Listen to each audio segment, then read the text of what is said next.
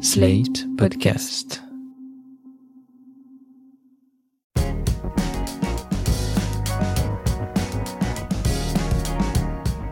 Bonjour, vous écoutez Mon Europe à moi, le podcast adapté de notre série d'articles sur l'Europe. Ici, nous donnons la parole aux citoyens et citoyennes européens pour tenter de comprendre leurs attentes et leurs demandes. Pour ce nouvel épisode, nous sommes avec Déborah Prati. Bonjour. Bonjour. Déborah, vous travaillez dans une association française en tant que coordinatrice des projets dans l'asile. Pouvez-vous nous expliquer la nuance entre une personne migrante, une personne réfugiée, une personne exilée, un sans-papier, un demandeur d'asile quelles sont les, nuances entre tous ces termes? Je dirais que déjà il y a deux types de termes. Il y a les termes parapluies, on va dire un peu plus politiques, donc euh, parmi lesquels le terme de migrant, le terme d'exilé, sachant que le terme d'exilé c'est plus un terme qui est utilisé par les milieux militants. On l'entend assez peu dans les grandes associations. Le terme migrant, voilà, ça regroupe toutes les personnes en fait qui ont traversé des frontières euh, pour venir en France demandeurs d'asile, sans papier, ça va être plutôt des statuts administratifs en fait. Donc euh, on a le parcours de l'asile qui est un, parcours spécifique pour obtenir des papiers en France pour les personnes qui ont besoin d'être protégées en fait parce qu'elles ne sont pas dans leur pays. Quand on est en cours de procédure, on est demandeur d'asile. Si on obtient le statut donc euh, la protection internationale, on devient réfugié. Le vrai terme, c'est bénéficiaire d'une protection internationale. Et du coup, si on n'obtient pas de papier, de toutes les manières possibles, que ce soit l'asile ou d'autres types de séjour, là, on est une personne sans papier, qui n'a pas le droit au séjour en France, en fait, pas le droit d'être sur le territoire normalement. Et est-ce que concernant euh, ces euh, personnes demandeuses d'asile, est-ce qu'on a des statistiques sur les pays d'origine euh, de ces personnes qui sont majoritaires? D'où viennent-elles majoritairement? Bah Pour la demande d'asile, en fait, vous avez l'office qui est chargé de gérer et de donner une réponse en fait aux demandes d'asile qui s'appelle l'OFPRA, qui publie des rapports tous les ans. Moi, de mémoire, je dirais que le premier pays d'origine, c'est l'Afghanistan aujourd'hui. Il y a la population bangladaise aussi qui est très importante dans les, les demandeurs d'asile c'est assez divers en fait. Beaucoup plutôt Afrique et euh, Asie. Et comment ça se passe pour être accueilli en France? Quand une personne arrive sur le territoire français et qu'elle demande l'asile, quels vont être les processus par lesquels elle va, elle va devoir passer?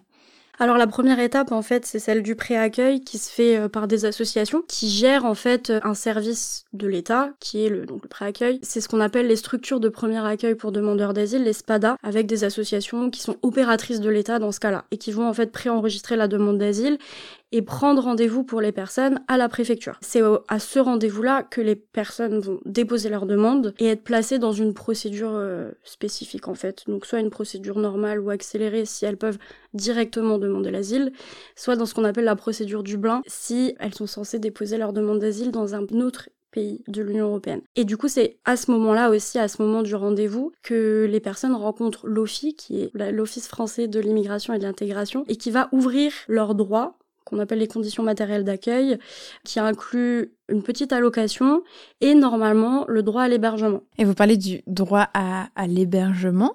Donc la France fait partie des pays qui accueillent le plus en Europe, mais dans quelles conditions? Parce qu'on voit souvent des images on va dire, médiatiques de camps de migrants, je mets les guillemets. Est-ce qu'on peut parler d'une crise de l'accueil? Je pense qu'on peut parler d'une crise de l'accueil dans le sens où déjà médiatiquement, en fait, on a l'impression qu'il y a une crise de l'accueil, dans le sens où les conditions d'accueil sont pas toujours dignes. Par contre, dans les chiffres, on pourrait accueillir les gens, en fait, correctement. Le nombre de places est presque là. C'est juste, je pense qu'il y a une forme de désorganisation de l'accueil des personnes. Et il y a un manque de fluidité administrative, de fluidité aussi dans le système d'accueil, donc dans le, les places d'hébergement et dans le, le parc en fait d'hébergement. Il y a des gros blocages en fait actuellement, puisque beaucoup d'institutions sont impliquées, que ce soit des associations, des institutions de l'État. Il y a des problèmes de communication entre tous ces éléments qui font qu'on n'arrive pas aujourd'hui à faire en sorte que le schéma soit fluide pour les personnes et que tout le monde soit pris en charge correctement. Qu'est-ce qu'on pourrait faire pour que ce schéma se fluidifie justement? Je pense que là, c'est un gros travail et de communication déjà entre les différents acteurs. Et c'est aussi, dans une certaine mesure, la création de places, mais qui ne sont pas des places pour les demandeurs d'asile, parce que les places pour demandeurs d'asile, globalement, on est plutôt à l'équilibre entre les besoins et ce qu'il y a, mais ça va être plutôt les places pour les personnes qui sortent normalement de ce schéma. Donc soit qu'elles obtiennent le statut de réfugié ou pas, il n'y a pas de solution en fait d'hébergement pour ces personnes. Du coup, elles vont rester dans le parc de la demande d'asile alors qu'elles sont plus éligibles et bloquer en fait euh, des places qui pourraient aller à des demandeurs d'asile. Et dans l'Union européenne, donc il n'existe pas de politique commune de l'immigration. Chaque pays membre est libre d'établir sa propre législation. Est-ce qu'une politique commune pourrait justement permettre ce meilleur accueil? Oui, si elle est contraignante. Je pense qu'il y a beaucoup de choses qui sont faites au niveau européen, mais qui ne sont pas associées justement à, une contrainte. Ce qui fait, ça va être des directives qui vont laisser la liberté en fait aux États de faire un peu euh, ce qu'elles veulent. Mais du coup, dans le contexte actuel de peur justement euh, des migrants, les, efforts ils ne sont pas faits d'eux-mêmes. Enfin, les, les États font pas les efforts d'eux-mêmes. Donc pour moi, en fait, ça pourrait être possible, mais si c'est associé à des contraintes financières ou, ou d'autres où les, États n'auraient pas le choix en fait. Parce que comme je disais tout à l'heure, les moyens sont là. Il faut juste qu'il y ait un pouvoir au-dessus qui dise aux, États euh, qu'ils n'ont pas le choix, qu'ils sont censés le faire. Ce serait quoi comme contrainte financière par exemple? Bah pour moi, ce serait euh, définir en fait euh, dans l'accueil un certain nombre de places, par exemple pour tout le monde, qu'il y en ait suffisamment. Après, définir aussi des conditions d'accueil plus larges, avoir accès à des cours de français, accès à la santé. Et ça, en fait, c'est pas fait aujourd'hui et que ça soit associé avec des objectifs chiffrés, des indicateurs, et que si tout ça c'est pas complété, en fait, il y ait des pénalités qui soient mises en place, donc des amendes, ce genre de choses. Une solution envisagée est celle notamment des quotas pour imposer à chaque pays de l'Union européenne d'accueillir un certain nombre de personnes migrantes. Est-ce que vous y croyez? Je veux dire, l'idéal est beau. l'idéal est beau et j'aimerais y croire, mais dans les faits, je pense que si c'est pas associé à des contraintes, ça sera jamais appliqué. Et c'est quelque chose qu'on a vu pendant la crise syrienne où en fait, il y avait des quotas de réinstallation, il y avait des objectifs de réinstallation qui n'ont jamais été remplis en France. Je pourrais pas dire les chiffres exacts, mais ils n'avaient pas été atteints. Ça reste des promesses, ça reste des belles paroles, ça reste aussi euh, un enjeu médiatique et parfois dans le bon sens, mais concrètement dans les faits, en tout cas ce qu'on voit sur le terrain, c'est qu'il y a énormément de choses qui sont pas appliquées. Et qu'est-ce que vous voyez sur le terrain? Déjà, je pense que la prise en charge euh, des personnes, déjà en termes d'hébergement, elle n'est pas faite. On voit encore énormément de personnes dans les rues. On voit beaucoup de personnes qui sont prises en charge, mais dans des conditions qui sont déplorables, qui sont liées au fait qu'il n'y a pas les moyens qui sont fixés. Les places sont créées, mais le budget associé aux places n'est pas assez élevé. Donc ça, c'est pour les choses, je pense, les plus visibles et les plus choquantes. Et après, de manière générale, dans les conditions, il y a quand même une diminution, on va dire, euh, des exigences qu'on a envers nous-mêmes sur euh, l'accès à la santé, par exemple. Il y a un délai de carence qui a été fixé euh, pour euh, obtenir l'accès à l'assurance maladie de trois mois à partir du moment où on arrive sur le territoire, ce qui fait que pendant ce temps-là, les personnes n'ont pas accès à la santé, par exemple. Il n'y a pas d'accès qui est fait au cours de français. Donc on demande aux personnes de s'intégrer et on exige d'elles même qu'elles le fassent. On n'en donne pas les moyens, en fait.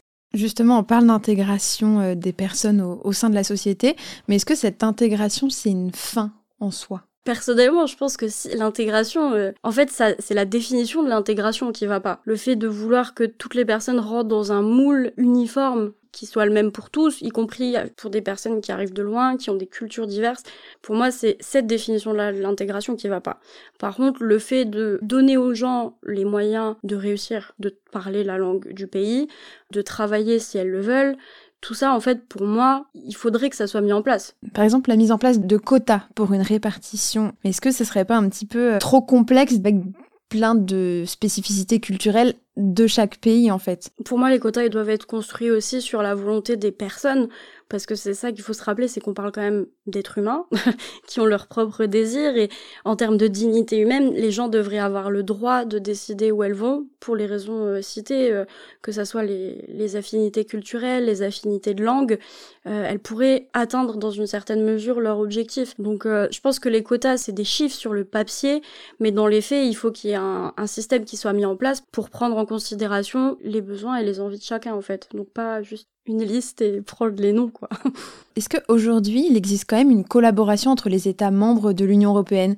Est-ce que vous, quand vous, euh, quand vous accueillez euh, des personnes sur le territoire, vous allez être en communication avec d'autres organismes ou associations européennes? Je parle à mon niveau du coup, mais non. En fait, les, discussions européennes vont se faire entre associations sur des sujets spécifiques. Donc, par exemple, il va y avoir des réflexions euh, sur comment euh, repérer les personnes très vulnérables, les victimes de traite. Donc ça, il y a des réseaux européens sur des sujets spécifiques.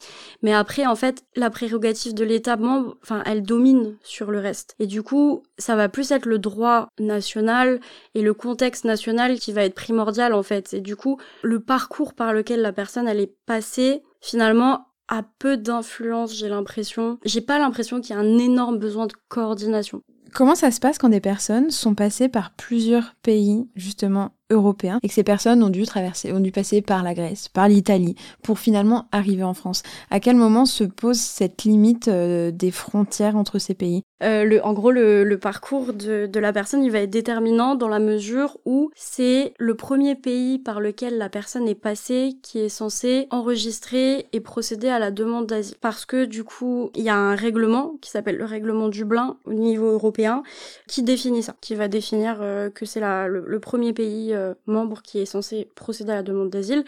Donc, ça retourne globalement toujours sur les mêmes pays, qui vont être l'Italie, qui vont être la Grèce. Et dans ces cas-là, en fait, la personne, quand elle arrive en France, elle va, au moment de déposer sa demande d'asile, donner ses empreintes, et en fait, on va voir par où elle est passée.